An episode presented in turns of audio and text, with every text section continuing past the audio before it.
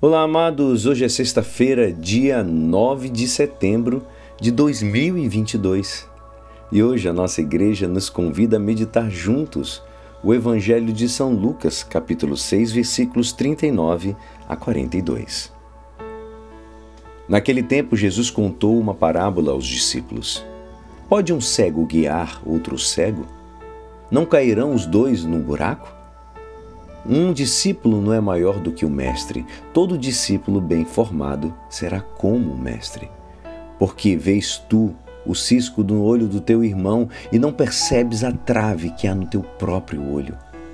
Como podes dizer ao teu irmão: Irmão, deixa-me tirar o cisco do teu olho, quando tu não vês a trave do teu próprio olho? Hipócrita, tira a primeira trave do teu olho, e então poderás enxergar bem e tirar o cisco do olho do teu irmão. Esta é a palavra da salvação. Amados, hoje é impossível nós não, ao ler esse evangelho, nós não refletirmos sobre a importância do exemplo e de procurar dar exemplos para os outros, uma vida de exemplo.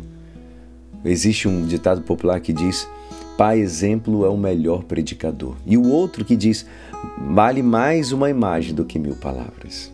Ou seja, não podemos esquecer que no cristianismo Todos, sem exceção, somos guias, já que o batismo nos dá uma participação nesse sacerdócio, que é a mediação salvadora de Cristo. Portanto, todos os batizados temos recebido o sacerdócio batismal. E todo sacerdócio, além da missão de santificar e ensinar aos outros, incorpora também uma tarefa de encaminhar ou conduzir. Sim, todos, queiramos ou não. Com o nosso comportamento, temos a oportunidade de sermos modelos, estimulantes para os que nos rodeiam.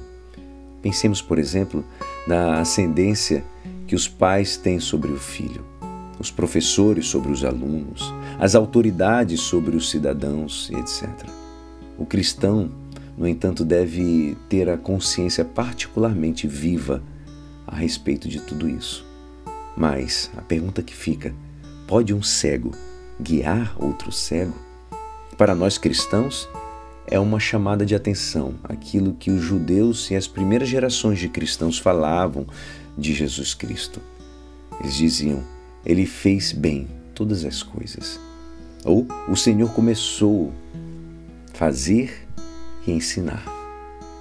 Devemos, amados, tentar fazer em obras tudo aquilo que cremos e professamos de palavra. Numa ocasião, o Papa Bento XVI, quando ainda era cardeal, Ratzinger, afirmava que o perigo mais grave são os cristãos adaptados. Portanto, é o caso de pessoas que de palavra se professam católicas, mas na prática, com seu comportamento, não demonstram um radical próprio do Evangelho. Amados, todos nós erramos, é fato que todos nós erramos, mas o que quer dizer que nós devemos buscar a cada momento a não errar. Ser radical não é ser fanático, já que a caridade é paciente e tolerante. Nem também ser exagerado, pois no amor não é possível exagerar. Como afirmou São João Paulo II, o Senhor crucificado é o testemunho insuperável de amor paciente e mansa humildade. Amados, não se trata de um fanático nem de um exagerado. É radical até dizer, como o centurião que assistiu à sua morte, que disse: Na verdade, este homem era um justo.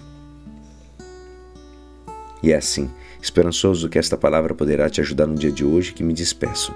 Meu nome é Alisson Castro e até amanhã. Amém.